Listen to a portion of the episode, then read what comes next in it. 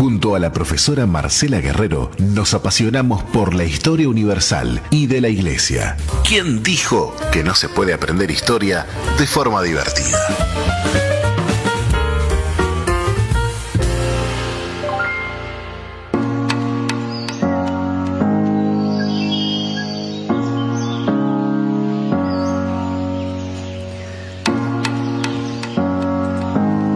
Amigos, seguimos adelante aquí en Falta 1 y habíamos dicho que hoy eh, era un día de estudio este, y bueno, ahora continuamos. Ahí tenemos a la licenciada historiadora Marcela Guerrero, este, toda leoparda.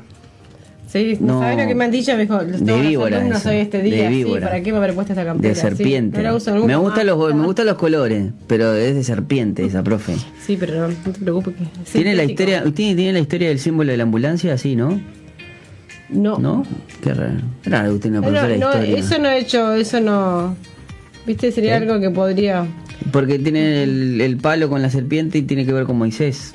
Ah, mira. Sí, es- lo he escuchado así, pues o sea, no es algo que he estudiado. Creo No, que no, no, yo también lo estoy Pero de- creo que de sí que vos me lo has dicho va el programa, así. pero no es algo que haya Cuando estudiado. hubo, cuando hubo una, no una plaga, pero hubo un ataque de serpientes al pueblo de Israel y, Mm. te- y, y hubo serpientes mordieron a, a varios y, y entonces como que se cree, porque muchos dicen que también la ambulancia, el, veo que los cristianos son todos muy conspiranoicos y, y bueno, hablan no, hablan de que son son todos masones, o sea, Sí, sí. a ver, eh, ah, este es masón, Sí. Eh, tiene poder, tiene- es masón, este, Un día vamos a hacer un programa sobre los masones. me gustaría eh, hablar acerca de la masonería. Bien. Y aparte te hablan masonería gospel, ¿no? Allá le meten todo, masonería cristiana, la franc masonería, porque una cosa es la masonería, otra cosa es la franc masonería. Sí. Lo, y ni hablar de los iluminates que ahí ya si nos metemos en ese tema. Pero bueno, podríamos hacer unos programas más no tenía adelante. nada, no tenía nada mal. Cuando acá en este espacio que vamos a dar de protestantismo Río de la Plata hay una vinculación con los masones también. Más adelante. Oh, tenga Más cuidado, adelante. profe, que hay gente que nos escucha y Bueno, hay temas que pero- no sé, pero hay temas Pero vamos que- a explicar qué son los masones. No, no, no, hay es- temas, hay temas como que son ávidos para los haters. Y bueno, Usted sabe que necesitamos haters, ¿no? Tendremos que hablar cosas así más perturbantes para esos oídos y bueno. y hablar, ¿no? De que Artigas es masón. Bueno, pero no es masón. Ah, bien. No No, es masón. bueno, está, pero viste que lo- creo que de todos los libertadores de América Es el único que es el sí. único que no, porque hasta San Martín y todo, Sí, ¿no? Sí. Bueno, Artigas no es masón. Ojo, eh, pensándolo en que es una masonería del siglo 19, claro, por eso tenemos que analizar la- una historia porque a veces ahora, un ¿no? término Porque- que significaba algo en Claro. el siglo XIX, o sea, el término evoluciona también, o sea, y tenemos que entender qué era ser que masón. hoy los masones no son libertadores. O sea, hay que eh, los términos son históricos también, o sea, Claro, que cumplen sí, una sí, función en la este Ahora por esto capaz que, que- tengo a, a los masones acá al frente y... capaz ahora te censuran. Eh, bueno, este ta. Un día hacemos un programa porque hay investigaciones. Buenísimo, ustedes nos pueden escribir al 094-929-717. Un saludo a todas las personas que la profe le mandó el, el link de, de, Ah, sí, de yo Facebook. venía mandando el link a algunos que Así me que les mandamos un saludo muy pero muy especial a todos sus amigues, amigos. Eh, Tengo amigos, usted no acepta, yo- usted no acepta. Si un alumno viene y le pone amigues, lo pone Ah, mal. No, no, sí, sí. No, no. Le pone mal la falta de O sea, ortografía. no- yo no se lo cuento con falta. Como yo soy profesora de idioma español, no les bajo la nota por ah, eso. pero le dio español. Pero le pondría, no sé qué Le pones haría. el signo de, de pregunta diciendo Nosotros, ¿qué? a mí- vos sabés que no me ha pasado nunca eso. Bueno, pasa que va a un No, colegio. no me- no me ha pasado, eh, tal vez en los, por los lugares donde yo trabajo, Sí. no me ha pasado jamás eso. Sí han pasado comentarios en la clase que digan. Ah, y sí, está- hola amigues. Claro, chiques. sí, pero viste sí, que está de moda. hasta pero eso sí, este, con ironía o con Ya escrito ya es otra- ya es Pero otro- en la peso. escritura no, no lo he visto, no. Nunca me ha pasado, por ahora. No, imagínense, ¿no? Artigas se hizo amigues de los. de No, los correspondería a un, escri- a un escrito de No. contenido histórico, no, no correspondería, pero bueno, hay de todo. Bueno, eh, buenas tardes. Empezaste a preguntar y no, no ni saludé. Buenas tardes. Yo no sé. Buena- buenas tardes, profesora e historiadora. Bueno, está muy gracias ¿Cómo le- por la, cómo la primera vez que creo que me dicen licenciada, creo que, que porque nadie te dice licenciada, te dice ¿No? con lo que cuesta recibirse licenciada, ¿Cómo nadie jamás el chavo, te dice. El del chavo de noche, dígame licenciado. Es un término lo que cuesta eso, Sí. ese título y es un término que por lo general no, te dicen nunca porque uno Bueno, no sí, trabaja de licen- licenciado. Usted cuando en Uruguay dice licenciado, a usted le viene alguien a la cabeza. Claro, es verdad. Bueno, ahí se ha utilizado justamente porque eres licenciado en verdad también. Sí, sí, o sea, sí. es- Mm, no sé, bueno. si el nombre es falso, el licenciado, pero no, es, no, es licenciado, sí, es egresado, creo que es de la UDELAR, egresado, debe Sí, ser, me imagino. felicito. Este, así que, o sea, Yo soy de la UTU de Comunicación Social. bueno, es egresado, bueno, está bien, cada uno tiene su, todos somos necesarios e importantes. Soy, este, mm, lo que pasa es que, bueno, obviamente en este país este, la- el, el- el peso de la licenciatura no es lo mismo que la tecnicatura. Soy técnico en comunicación Bueno, social, pero es importante. Radial y prensa. ¿Y qué haríamos nosotros sin los técnicos? Todo es importante. No sé, yo sé Y bueno, este programa, por ejemplo, con conocimiento solo no se hace. Yo he aprendido mucho acá. O sea, son eh, cada parte, o sea, gracias a Dios que se Y además, profe, necesitamos saber si podemos hacer un podcast de historia. También, bueno, a mí me cuesta mucho todo lo que es tecnológico. Por ejemplo, está eso es, es algo en el que tengo que seguir. Este, porque la verdad que está, Bueno. estaría bueno. Pero bueno, este, bienvenida. bueno, profe. muchas gracias y gracias a todos los saludos después del programa anterior. ¿Le, diga, ¿Le gusta que le digan histo- ¿Es historiadora ya? Eh, Sí. Sí, sí, claro. El título de licenciado es como es historiador. O sea, en realidad, eh, ahí en la Facultad de Humanidades estudian los. eh, o sea, eh, en realidad, más aprende uno para ser historiador que para ser docente. Lo que pasa es que en el programa que Usted yo. se, se está especializando en hacer Eh, investigaciones, claro, ¿no? ahora yo estoy- me estoy especializando claro, en lo que es investigación. En realidad, en el programa que yo, de la licenciatura que yo cursé, uno se podía hacer, mi título dice licenciada en ciencias históricas, opción docencia. O sea, yo estoy habilitada también para dar clase. También hay- podría decir opción de investigación. Uno tiene las dos formaciones. Lo que pasa es que de todas formas termina dando clase, o sea, le da clase. ¿tá? Pero hoy en día la carrera se ha reformulado, el programa de 2014 no dice si es opción, o sea, es licenciado. En realidad, ahí se forman los historiadores. Alguien que quiere ser historiador tiene que estudiar ahí. Bien. Y después continúa o no continúa hasta el... Y hoy nos toca, eh, como habíamos hecho el avance en redes, el protestantismo en el Río de la Plata. En la anterior clase, si no la vieron o no la escucharon, está subida a nuestro canal de YouTube, Falta Uno Radio, que era el, protestante, el prota- Protestantismo. protestantismo en la época moderna o desde la época moderna hacia nuestras fechas y llegamos a la época colonial. Eh, ahora nos vamos a, a interiorizar en el Río de la Plata, que es Claro, de este lado, ¿no? Para luego ir quizás más. Queremos llegar, claro, a nuestra historia. ¿Cómo Claro, es que llegan los protestantes a, a- a- ¿Cómo es que se va? se También si nos están escuchando, tenemos el podcast, del, pero de la, del, del programa, que falta uno podcast, eh, en Spotify, Amazon Music y Google Podcast. Digo, por si aquellos Para que les gusten eso, escuchar radio. que deben ser la mayoría que Ah, Spotify, saben yo, yo me gusta Spotify mm, podcast, además yo le he dicho, profe, de hacer justamente un podcast de historia porque he, he visto una gran cantidad, hay Sí. podcast solamente de Egipto, solamente de Egipto, y hay un podcast específico, no me acuerdo bien si es egiptología, tiene como 130, Mm. Sí. o sea, ¿sabes, ¿sabes lo que son 130 capítulos? Sí. 130 capítulos. Pero hay de todos colores. Bueno, estamos hablando que una civilización muy Sí. milenaria. Pero es una y- civilización que atrae mucho. O sea, hay, hay, hay gente que es especialista. En Uruguay hay. Este año les voy a tener noticias de eso. Ah, mira. En Uruguay hay gente especialista y gente que hace. Este año se cumplen 100 años del descubrimiento de la tumba de Tutankamón. Oh, Entonces- mira, entonces hay- ¿Se acuerdan de la cumbia esa, la momia? Voy a, voy a participar en alguna de esas Ah, actividades. sí, y no puede tocar el sarcófago, profe, porque si no se nos Eh, muere. bueno, ¿Y qué hacemos nosotros? Pero esa, esa es una Entonces, leyenda. es esa, una- ¿no? sí, son, vamos, eso- vamos a hablar. son casualidades. También vamos a hacer un programa sobre eso y también, eh, también podemos traer. Hay especialistas en Uruguay, en Egipto Mirá, y gente wow. que hace cosas. Bueno, eh, le cuento, yo eh, fui al museo de mm, prehistórico, el que está en la intendencia. Eh, de, prehisto- de historia del arte, claro. Uf. Sí. Me encantó. Sí. Fuimos con mi hija. Sí. Bueno, la parte de Egipto está alucinante. Sí. Bueno, está la momia. Y, y, bueno, mi hija agarró y me dijo, ay papá, mirá, no se le ven los dientes, decía, porque hay, una, hay un sarcófago.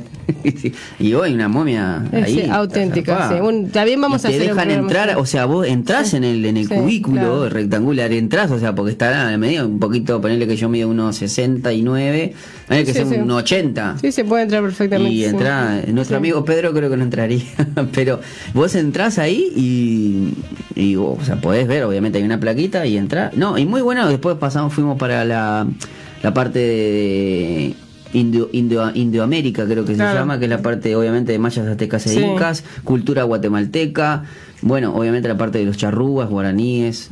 Sí. A mí me gustó. Bueno, Ese es- Roma, es eh, Roma, Grecia. Sí, la- termina con Roma, se da la vuelta y eh, termina con Roma. Bueno, un día vamos a hacer también un- algunos programas sobre Egipto, más es en este año que vas a ver que va a haber como una movida especial en algunas fechas Mirá, eh, a nivel de la intendencia por eh, se está haciendo. Los 100 años de la tumba, del descubrimiento, descubrimiento de la tumba, que- Un, un- un faraón joven. Es un faraón joven, no muy conocido en su momento, pero hoy es conocido porque se halló la tumba entera, pero en Claro. realidad fue y además porque por las maldiciones, ¿no? Y esas leyendas. Claro, que sí, to- eh, todo eso que también, todo eso, de todo eso vamos a hablar. Eso, ¿Qué leyenda, Tiene digo? cosas, ¿viste? ¿Vieron las caravanas, no? Las caravanas son, son egipcias. A mí me gusta mucho la cultura egipcia. Yo, de hecho, ya les digo, vamos a, vamos a. A ver, nombres otro así. día. Ah, yo, eh, Amit es una. Mm, A ver, Honsu es otra. Otros dioses. nombres que vos decís Eh, que- Ra. Sí. eh, Anubis. Cleopatra. Bueno, pues esos son fara- bueno, sí, faraones. Eso, Cleopatra. sí, lo- lo- Un- estamos Todos estos son nombres por películas. Sí. Ahora hace poco Disney y- y tuvo una. Lo- los, una gatos, serie- los gatos eran muy importantes. Los gatos eran muy egipcia, importantes, sí. sí. La Mm. cultura egipcia de los gatos era muy importante. Más que los perros. Es más, dominaban Egipto. No había perros en Egipto. Pero bueno. Bueno, volvamos al programa de hoy, porque Profe. yo otro día se hace Sí, de sí, Egipto, ya me de los claro que sí, de seguimos todo. de Egipto, and- porque si por no, la media luna fértil.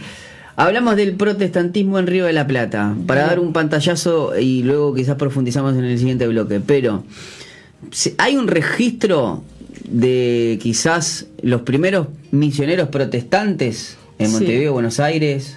Bien, o sea, hay un registro que hay que, en parte está reconstruido, en parte hay que reconstruir. Claro.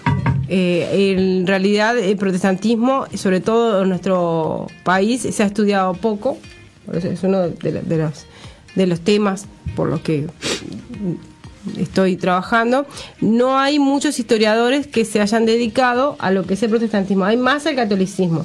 De todas maneras, la historiografía académica, es decir, desde la universidad se ha estudiado más, se estudia más historia política o social. Si Y no de religión. Claro, menor el aspecto religioso. Es un aspecto que en los últimos años está tomando como más este eh, campo en el nivel académico, porque a veces se estudia desde adentro de la iglesia y no mucho, porque tampoco se está estudiando mucho desde adentro de la iglesia, pero eh, se puede, no es que, eh, justamente esa es la tarea del historiador, no hay un registro hecho, los navegantes cuando iban viajando, cuando, cuando viajaban, no dejaban eh, nadie deja un registro consciente, por lo general. Es algo que es la tarea del historiador, reconstruirlo.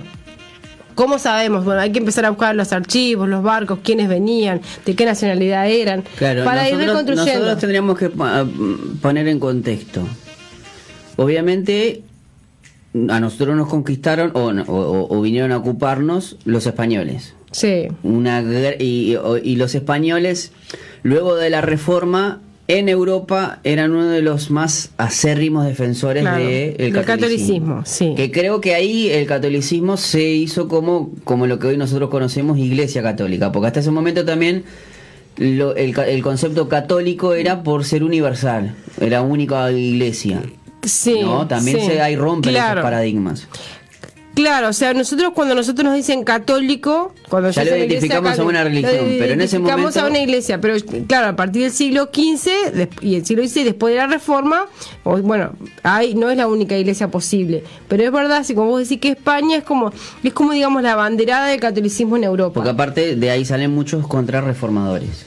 Claro, o sea, la, la, reforma costó mucho. En España no entraban y que eh, España puso muchos controles para que no entraran las ideas de la reforma. Fue entonces un país que mantuvo la bandera eh, de la Iglesia Católica. Y los reyes, los llamados reyes católicos, en cualquier libro de historia lo podemos encontrar así, Fernando e Isabel, son los reyes católicos.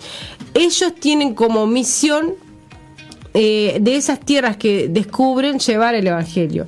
Y hay una cosa que es re interesante y que está en cualquier libro de historia, si prestan atención, es que uno de los móviles de la conquista justamente fue la evangelización de los infieles, así dicen los libros de historia.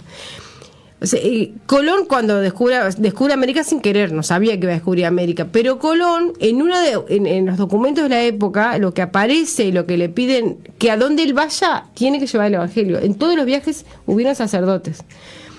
Que ¿Colón llevó sacerdotes? Sí, hubieron, ¿En los cuatro hubieron viajes? los viajes de Colón, siempre había, había sacerdotes, porque tenemos que entender la mentalidad de la época. para ellos, o sea, cristianismo y política estaban, estaban. Claro, Los no reyes son reyes católicos. Y le eh, justamente el Papa le otorga el derecho a los reyes de España, a los reyes, a, a Fernando e Isabel, de poder eh, conquistar esas tierras descubiertas con la condición de que prediquen el Evangelio. Y eso estaba en la mentalidad de la época. Si vemos, por ejemplo, en Colón está bien presente. Dice que, y en todos los que vienen, en los, de los este, escritos que hay, de que hay que predicar el Evangelio. Ellos vienen con esa misión. O sea, ellos buscaban rutas alternativas para llegar a Oriente y uno de los móviles, eso es tema descrito en la lección segundo, por ejemplo, y en quinto.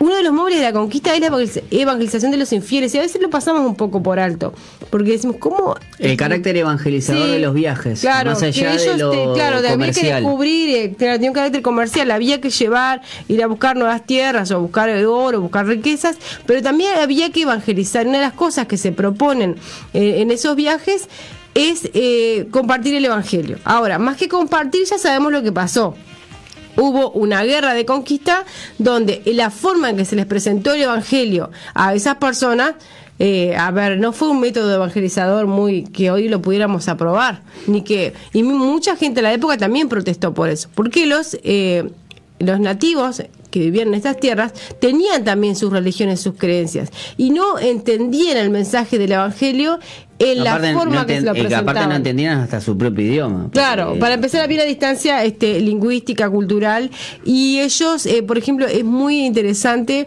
cuando le quieren hablar a Atahualpa, que es este, eh, a el Inca, del dios de los cristianos, Atahualpa dice, mi dios no muere. No entiende cómo puede ser que el dios de los cristianos muera. Cuando intenten comunicarle el, el mensaje de- del Evangelio, Sí, él dice Dios que él adora solo al Dios que nu- al, al sol que nunca muere. No entiende cómo que el Dios de los cristianos murió en una cruz y que después resucitó. No, eh, o sea, es- está bueno verlo desde ese punto de vista. Entonces, ¿qué pasó? Hubo como una no, no pudieron comprenderse Atahualpa no comprendió eh, cuando querían Qué fuerte eh, cómo a veces nos- no nos damos cuenta Sí. que, que a ¿Cómo veces comprende el esos, otro? esos mismos errores Los cometemos. también los cometemos ahora, Sí. del, del momento que queremos imponer. sí claro No, y después del momento claro. de que cuando le explicamos tenemos un tipo de discurso, claro a veces que lo le- entendemos nosotros Claro, porque vos venís y le decís a- al- al que tiene todo, no, porque vos necesitas a Jesús, porque, mm, eh, bueno, Jesús te puede sacar de las drogas. Y el loco Claro. te dice, Claro, yo no tengo problema con las drogas, yo claro. qué sé". Claro. Y ahí te desbarata, porque si, pa, bueno, pero Jesús, este, mm, eh, Dios te puede sacar la depresión que tenés. Eh, no, Tampoco yo- tiene Yo depresión. estoy feliz. Claro. Este, o te puede bendecir económicamente. Y capaz que económicamente no, está bien, ¿no? O sea, no, no son las maneras. Bueno, pasó algo así. Es como que a veces tenemos eh, diferentes, di- diferentes tipos de evangelios. Claro, ¿no? y code- o sea, cada cultura, Evangelios cada generación pobres. también tiene sus, sus códigos. Los, los indígenas, los nativos, no entendieron en primera instancia y tampoco se esforzaron mucho. También, o sea, no, en ese caso nosotros no tenemos que echarle la culpa ni a uno, no se trata de emitir un juicio de valor, sino ver qué fue lo que pasó. No, no, no cometer esos anacronismos Eh, de- claro, de, de pero pensar el siglo no, no, claro, 17, 16 en- en- con el siglo en- XXI, en nuestros con los términos. derechos humanos. Claro, o sea, no es eh, ahí está, el concepto de derecho humano no existía. Y ellos lo que entienden es que tienen que llevarle el evangelio y que los indígenas son pecadores porque a ver, cometen antropofagia ritual, algunos son Lo que me caníbales. preocupa más es, es, por ejemplo, usar la Biblia, ¿no? Para... Para defender una postura como si esta es la verdadera porque es la que dice la Biblia. Chau. Pero además es lo que yo interpreto lo que dice la Biblia. Pero hacer, hacer eso hacer eso en el siglo XXI creo Sí, que es peor bueno, que los conquistadores. Claro, es porque, peor de lo que hiciera sí, Cortés. Porque a veces decimos, ah, estos conquistadores, pero muchas veces nosotros hacemos exactamente lo mismo. Y peor porque hoy en día contamos con esta información y podemos formarnos de otra manera y no lo hacemos y a veces vamos con un discurso así. Bueno, ese evangelio que, eh, por ejemplo, Atahualpa cuando le dan el evangelio, eh, él pregunta, él dice, ¿y quién le dijo eso? Porque él el, nombre del rey le quieren hacer a Atahualpa renunciar de todos sus bienes, de todo, a todo a, a nombre de- del rey de, España, ¿no? Entonces Atahualpa dice, pero ¿y de dónde sacar? ¿Quién le dijo eso? Y entonces el sacerdote le dice, lo saqué del libro. Y Atahualpa dice, ¿qué libro? Acuérdense que no conocía la escritura así el libro como nosotros lo conocemos. Y el libro, para los católicos, para la iglesia cristiana, es la Biblia. Entonces Atahualpa le pide el libro, le dice dame el libro cuando para que yo lo vea. Pero claro, Atahualpa no puede leer y menos español. y menos latín, porque esa, la Biblia estaba en latín. Claro. Entonces, entonces, dice- entonces Atahualpa, bueno, lo intenta, vieron que hay otras maneras, bueno, ¿de qué forma podían leer los indígenas o sacar información de algo? Bueno, hay otras maneras, eh, se- mm, nos podemos, eh, queremos que el libro nos hable. Eh, No entendían, no, no podían, como no conocían el concepto de escritura y de lectura como nosotros lo entendemos, no po- el libro no le hablaba, no emitía una voz al libro. Entonces Atahualpa majestuosamente tiró el libro al piso.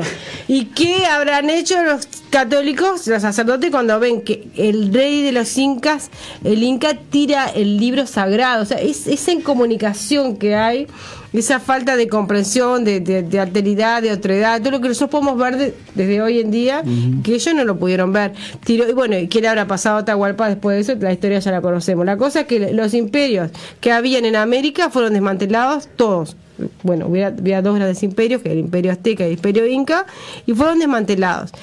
Y con las religiones, más o menos, eh, claro, los españoles veían que los, eh, los nativos eran eh, cometían antropofagia, cometían canibalismo, eran politeístas y hay una hay toda una tendencia dentro de, de- de- en- de los conquistadores de los españoles que eh, justifican los métodos de la conquista porque es como que estos indios se merecen eso por todos estos pecados que cometen pero también Porque lo venís a civilizar. también. Claro, porque había una misión civilizadora, evangelizadora, también no solamente el evangelio, sino también traerles eh, cultura.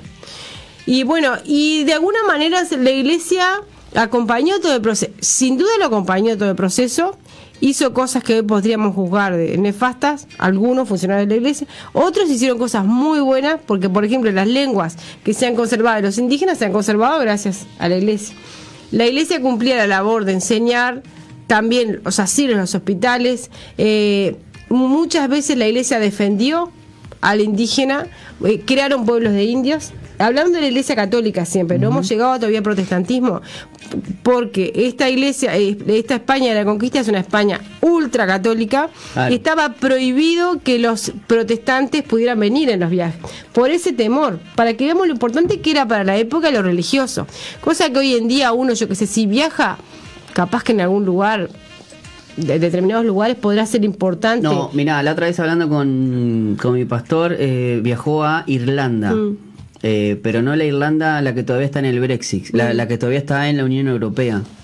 Entonces, eh, pues hay otra que tiene, bueno, una de las cosas que también estaría bueno hacer un programa, profe, es la historia de religión de, de Irlanda con los una y- y un país literalmente dividido por la religión. Por lo religioso, sí. Pero cuando fue la, a la- porque está Irlanda del Norte, la que pertenece al Reino Unido, y después está la otra Irlanda. Bueno, la otra Irlanda, la Eire, porque creo que es esa, le de- fue al aeropuerto, creo que fue, no, no, no es Dublín, Dublín es la que, la, sino la otra.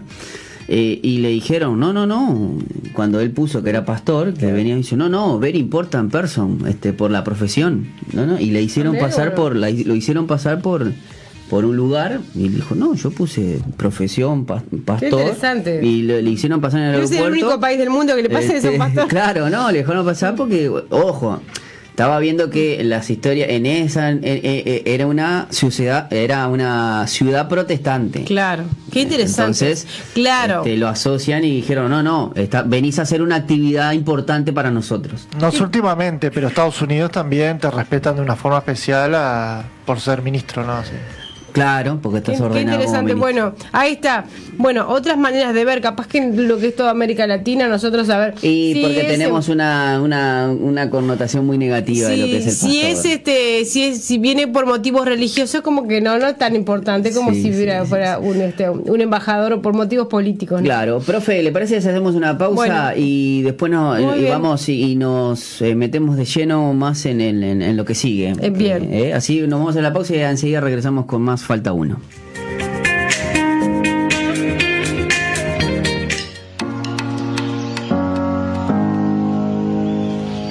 Estamos de nuevo ya con este tema apasionante del protestantismo en el Río de la Plata. Y para eh, meternos más de lleno, vamos a estar hablando acerca de, de, bueno, eh, ustedes saben que el proceso fundacional de Montevideo fue entre 1724 y 1730 con eh, Zavala. Bruno Mauricio Sabras. Bruno, que era español.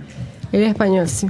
Eh, y más que nada, obviamente, en, en contestación de lo que fue La fundación la de fundación Colonia. de Colonia, ¿no? De los portugueses. Este, que ahí empezaron ahí. Y ahí empezamos, tenemos que ir hasta las, las colonias justamente para empezar a hablar, una vez que ya en 1517 fue que Sí, se descubrió 1516, el Río de la Plata, ¿no? Sí, sí. Por, por Solís.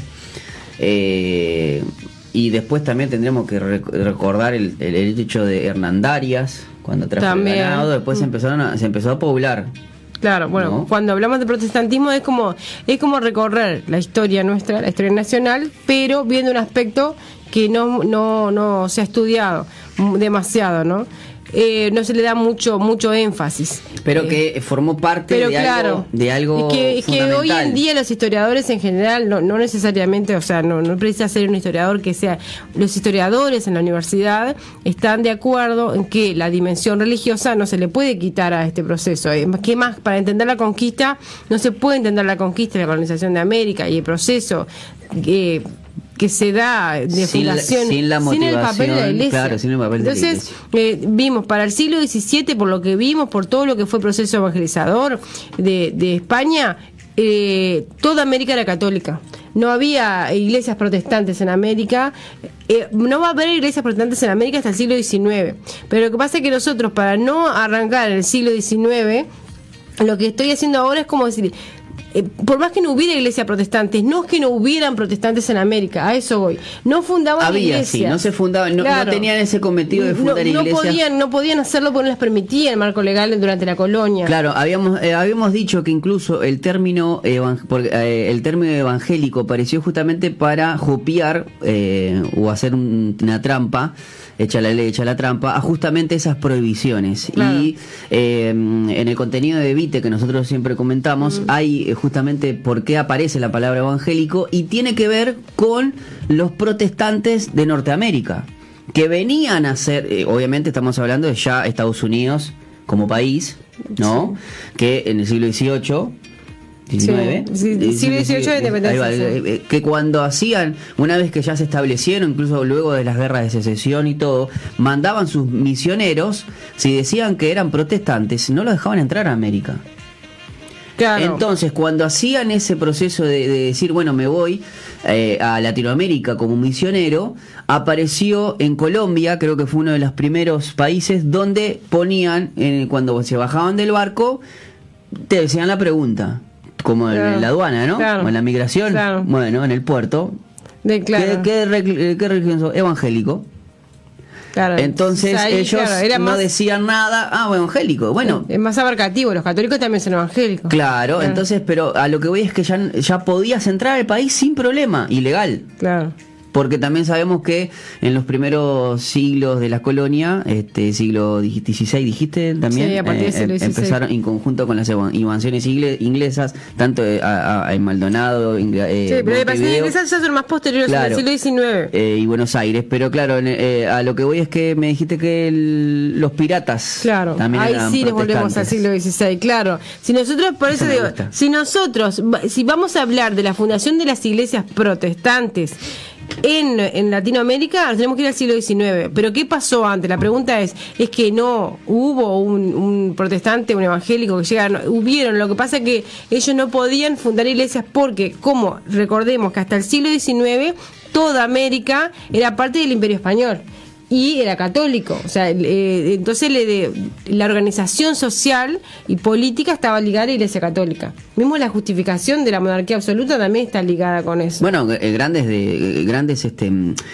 los procesos de libertadores eh, de los libertadores de América hubo luchas internas en cada uno de los países o de los todavía virreinatos y que incluso tenías gente que quería ser libre y tener una república con la influencia de la Revolución Francesa y otros que querían seguir en la monarquía Claro, sí, es verdad. con la influencia de la Iglesia Católica. Claro, es verdad, claro, y sí, o sea, y continuó siendo América Latina por mucho tiempo un continente eh, católico. Entonces, esas personas que eh, tenía prohibido, la corona española tenía prohibido, en, en el barco, en los barcos que venían por viajes, por motivos de negocios, comerciales, lo que sea, podían venir solamente un, un tercio de extranjeros.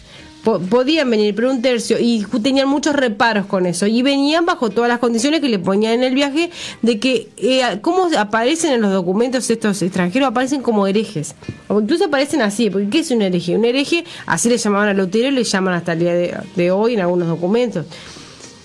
Le- es un hereje es alguien que va contra la doctrina. ¿tá? Entonces, la, la Iglesia Católica, para ellos siguen pensando que, bueno, que Lutero es un hereje. O sea, estoy hablando del siglo XVI, XVII. O sea, la- Claro, la- en plena disputa también, ¿no? Claro. Entonces era lógico que todavía aparece, Lutero claro, sea... Es una mala palabra. Bien. Aparece como que, pero como un maldito, como decir, bueno, y los protestantes, los herejes aparecen como malditos, así en los documentos. Entonces, claro. O sea, si eras protestante, al, venías en el barco, tenías que volverte en el barco o ahí al puerto No, entrabas? porque para poder llegar, para justamente Ah, para entonces poder subir. anotarse Si ya. venías- eh, claro, o pero sea, si venías de España, pero si venía, no podías de- España no venías.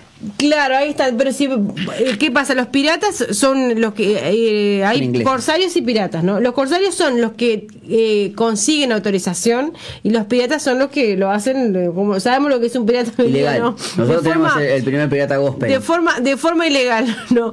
Entonces, eh, esos piratas eran de, nacional, de naciones que habían abrazado el protestantismo. Entonces, ellos en su vida personal Vamos. religiosa. eh. No, no estamos haciendo la justificación del, Sí, de sí, el pirata Barba Roja, por ejemplo. O sea Ahora que van a el pirata que Barba Roja La era profesora justificó era- la piratería. Sí, bueno. Tengo Entonces, tantas, bueno, tantos argumentos a favor de eso. Y bueno, ellos trajeron, pero eh, la- es que es así, si está bien o está mal, lo que sea, pero ellos, las primeras Tenían Biblias. que sobrevivir Las primeras también. Biblias. Las traían los piratas, no me digas. ellos. No, ¿viste? Las primeras Biblias que hubo. Y vos te pones mal por la música pirata. en estos, en estos territorios Claro, eh, sí. las trajeron los piratas. O sea, las personas que venían de esa manera. Hicieron la gran. Uber. Hicieron la gran Uber. Porque, Porque tenías que entrar ilegal. La Iglesia Católica no permitía la lectura de Claro. la Biblia y además menos la lectura en lenguas vulgares. La, la Biblia tenía que estar en latín. Entonces, Claro. de todas formas, que trajeran las Biblias hasta a nosotros nos puede parecer, está, decimos que bueno, pero igual como... En esos momentos, en esa no, sociedad. si no leían, tampoco los indígenas no, no entendían. Y de todas formas, si le traían una Biblia en inglés, menos iba a entender todavía.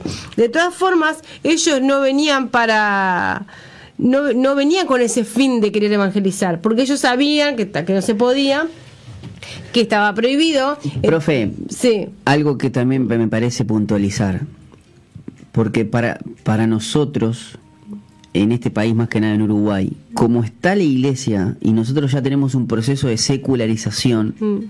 nos suena un poco con, ¿cómo es? Nos suena con ruido. cuál, lo que. Eh, es que justamente no un pirata, sino que vengan con la Biblia. Y, pero para incluso aquel, a- aquella persona que tenía un, un- que, que quizás la Biblia era formaba parte. Algo que nos pasó a nosotros como país fue como que cortamos con ese, con ese lazo, con la Biblia y con la religión.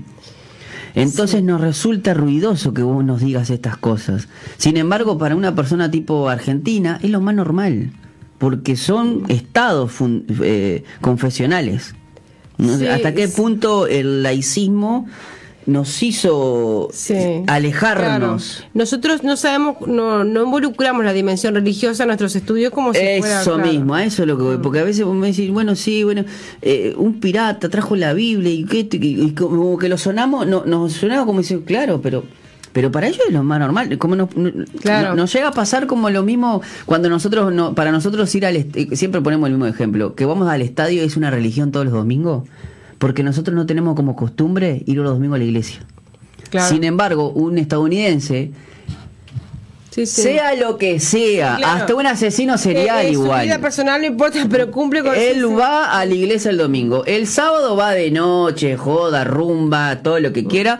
Y de repente le decís a un amigo, alcoholizado, eh, mañana en la iglesia nos vemos. Y no hay un escándalo. Mañana lo ves en la iglesia sentado. Sí. sí. Digo porque entiendo que, Claro. que a veces esa Sí. dimensión es muy importante. Bien, claro, y en, y en esa Es época. un chip que tenemos los uruguayos. eh, Es, verdad. Claro, entonces está. Y es que para estudiar historia precisamos un poco sacarnos el chip de este momento y in- intentar entender el pasado en ese contexto. Mm. Pero también, eh, eh, profe, es increíble cómo nosotros, para nosotros como uruguayos, por eso es que nosotros armamos muchas más estrategias a la hora de evangelizar y tratamos de, de no caer pesado con, con el idioma evangélico o, o- o religioso, porque nuestra sociedad, desde el Pepe Valle hasta ahora, ha sido infectada por ese laicismo. Vos, vos vas y vas a Argentina, no, no te vas a, a Brasil, que ya sería otra dimensión, pero vas a Argentina. Y lo más normal es que vos hables de Vos cuestiones. sabés que incluso por eso la historiografía en Argentina, en Argentina tiene muchos historiadores católicos en la Universidad de la UBA, o sea, y en las sí, sí. distintas universidades en Argentina, en La, La Plata, en distintos lugares, tienen historiadores especializados en religión, eh, tanto católico como he visto menos protestantes, pero incluso yo en la maestría hice un curso que se llamaba eh, un seminario que era sobre este la historiografía religiosa, o sea, era el catolicismo en el Río de la Plata. Precioso curso con historiadores de la UBA Wow. y, y, y- y habíamos este, estudiantes tanto de Argentina como había de otros lugares y de Uruguay habíamos algunos también. Y, y para ellos es más común que para nosotros hablar de estos temas. Y ella, la profesora, eh, amorosa, preciosa, eh, historiadora, ella nos, nos decía eso, o sea, no podía creer que nosotros no tuviéramos historiadores acá en lo del AR que se dedicaran, o sea, teníamos pocos, y a veces le contaba, no, porque tal historiador es un trabajo, pero después, y ella dice, ¿por qué abandonan estos temas? Ella, ella preocupada porque nosotros, o sea, hay algunos, y hay gente que, lo hace, pero es menos común que en otros lugares. De todas maneras, o sea, eh, entonces estos temas nos suenan como nos suenan como como raros. Pero en esta guerra de los imperios que había, porque España tenía el derecho sobre todo lo que es América del Sur, más o menos tenía ese, menos la- lo que es la parte de, este, eh, de Brasil, que estaba bajo dominio de- del imperio de, Portugal, pero toda la demás zona es conquistada por España y entonces había que cuidar el aspecto religioso y mucho, porque es la España de la contrarreforma, justamente, había que cuidar. Por eso es que estaba prohibido que vinieran. Entonces ellos, los, eh, los barcos de las naciones, o sea, de, tanto de ingleses como de holandeses, ellos este, traían, como para ellos era común leer la Biblia, porque el protestantismo es común leer la Biblia, en sus barcos había Biblias. Incluso hay algunos, hoy no nos va a dar el tiempo capaz, pero capaz para el próximo programa, que hay encuentros registrados en el que eh, eh, esa, esa guerra se da en el mar también. Entonces, por ejemplo, un barco de los ingleses capturaba un barco de los españoles. Entonces ahí que se, se- eh, uno lo ve desde el punto de vista militar, bueno, es el imperio portugués contra el imperio inglés contra el imperio español. Pero desde el punto de vista religioso también se enfrentan dos culturas. Claro. Dos maneras de ver el mundo. Y, y- y también, entonces, como los españoles le dicen herejes a, a, a los ingleses, a, lo- a los franceses, a todos los que han abrazado, a todos los que son protestantes son herejes para ellos. Y así aparecen en los documentos. Eh, hay una historia que, que, ah, que es eh, súper interesante en que una vez unos curas, unos frailes franciscanos caen en manos de unos luteranos que, que venían, o sea, por motivos comerciales, pero que tienen la fe protestante como un motivo importante en sus vidas.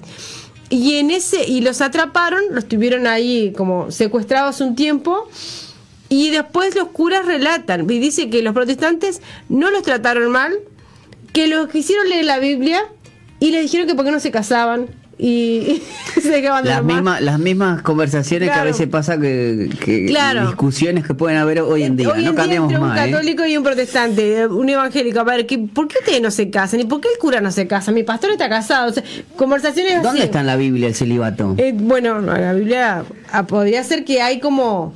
Como este, Bueno, Pablo siempre habla claro, de, de como recomendación. indicaciones, como co- recomendación. es como claro. ahora, ¿no? Vos, vos, vos podés usar tapaboca eh, si querés. Claro, te pero nadie te obliga. pero no está obligado. Bueno, entonces, eh, eso es re interesante. Y dice, los curas dice, el mismo relato es tomado de, de una fuente católica, ¿no? Los frailes dicen que no los trataron mal, solamente que los tuvieron ahí este, secuestrados, les obligaban a leer la Biblia. O sea, obligar a otro a leer la Biblia, porque claro, para, para los católicos no era tan importante leer la Biblia así en el formato que nosotros la leemos. Entonces lo obligaban a leer la Biblia y a Ah, que- porque no se casaban. Entonces, eso, eso es re interesante. Después hay eh, cantidad de historias así, algunas que se pueden, que se pueden encontrar. De, luego, hay otras historias que nos muestran, por ejemplo, a Francis Drake, que es uno de los piratas también que es bastante conocido, Mm, que, sí. que se, se muestra, se cree que no tenemos un, no, no tenemos cómo comprobar cuándo se hizo el primer culto protestante en el Río de la Plata. No, no, o sea, no. No hay tenemos. pruebas. Pues para eso Es como no dice tenemos la la frase, es como dice la frase, no hay no, no tengo pruebas, pero tampoco tengo dudas. Claro, porque parece que en los viajes, o sea, en esos, en los primeros viajes del que se ha encontrado registro que hay protestantes, si para ellos es importante lo religioso, seguramente hicieron un culto, que lo pudieron haber hecho en, a bordo, lo pudieron haber eh, en los puertos, en los lugares como por el cerro de Montevideo, que, donde en la bahía, donde podían bajar, o, o el Maldonado, ahí eran lugares de costumbre donde se ellos se se eh, bajaban y a aprovisionarse. Es posible que hayan hecho un primer culto protestante allí en, en alguna costa que pueda ser costa de Maldonado o la costa de Montevideo o en alta mar. Ah, más o menos mm, esa es la historia. Después hay eh, historias así de eh, piratas, corsarios, algunos documentos que eso uno lo busca en el registro y algunas cosas, cartas donde se pueden encontrar esos rastros. Que, o sea, no venían a evangelizar, pero como la fe era tan importante para ellos, eh, de alguna forma, o sea, si vamos a nuestra historia, bueno, ¿cuándo se hicieron los primeros cultos? Bueno, fue en el siglo XVI. En algún momento, en el siglo XVI, en alguna de las costas, seguro, lo que es hoy es Montevideo, Maldonado, por así tiene que son los puertos más importantes en esa Claro, donde ellos eh, se acostumbraban, era una, una zona natural como para poder desembarcar. Buenísimo, profe, la verdad muy interesante, seguramente va- va- vayamos a hacer segunda parte, ¿no? Porque nos Sí. quedaron un par de cosas más. Sí, para- nos queda, porque aparte después tenemos Después que tenemos seguir que- acá. Y aparte tenemos que después entrar ya mismo a Montevideo, a Uruguay, lo que vendría a ser Uruguay Claro, sí, hoy. primero vamos a hacer, todavía nos queda mm, como un recorrido por siglo XVI XVII, la fundación de Montevideo, y después, como vos dijiste hoy, las invasiones inglesas. Vamos a ver cuánto cuánto nos lleva hasta llegar, hasta cuando llegan después las primeras misiones que se van a empezar a... Porque bueno, a después sentar. ya en el siglo XIX ya es eh, muy interesante porque bueno, ya Sí, ahí la- comienzan a, llegar los nombres, algunos nombres que nosotros no nos la conocidos. Claro, y porque empieza conocidas. ya el, el, penteconta- el pentecostalismo. Ahí este, sí, a ahí ya siglo. XX, sí, ahí ya- ya siglo hasta nuestros días. Sí, porque la idea es poder llegar desde conocer nuestra historia desde los inicios hasta los días de hoy para ver este por qué somos lo que somos. Exactamente. ¿no? Muy bien, Colocho, gracias, profe, como bueno, siempre. gracias a ustedes. un saludo a todos, a toda la audiencia, que después me si no... Sí, un saludo a, toda- a todas las personas que, que nuestra profesora haya invitado, que estén ahí en, en sintonía. Nosotros eh, nos vamos a, a despedir agradeciéndoles a todos por la sintonía y nos reencontramos el día lunes con mucho más Falta Uno. Que tengan un buen fin de semana y si pueden agarren un libro, ¿no? Y busquen información también, Busquen también pueden hacer preguntas y Claro, nos pueden, nos pueden mandar mensajes justamente hablando o, o- o preguntando esto de eh, eh, los protestantes en, en, en Uruguay, este que incluso después tenemos también el inicio de los de los valdenses, ¿no? Sí, Hay una rica una historia. historia. ahí. hermosísima, poco conocida, pero hay mucho para decir. Así que no sé cómo vamos a estar en el año. Voy a Sí, tener que que resumir sí. bastante. va. Tenemos, tenemos, tenemos. Tenemos varias clases hasta fin de año para poder que compartir con algún evento específico, porque bueno. También te- tenemos, aparte, tenemos lo de la egiptología que le dije. También hay, todo eso tenemos que meterlo de Tutankamón y todo, que no, tiene que ver con esto, pero es cultura. Es cultura, ahí va. Bueno, amigos, muchas gracias. Nos vamos a ir con un tema musical y los invitamos a que se queden en la sintonía, que hay mucho más eh, aquí en la radio, en SOFM. Enseguida viene Estación de Fe.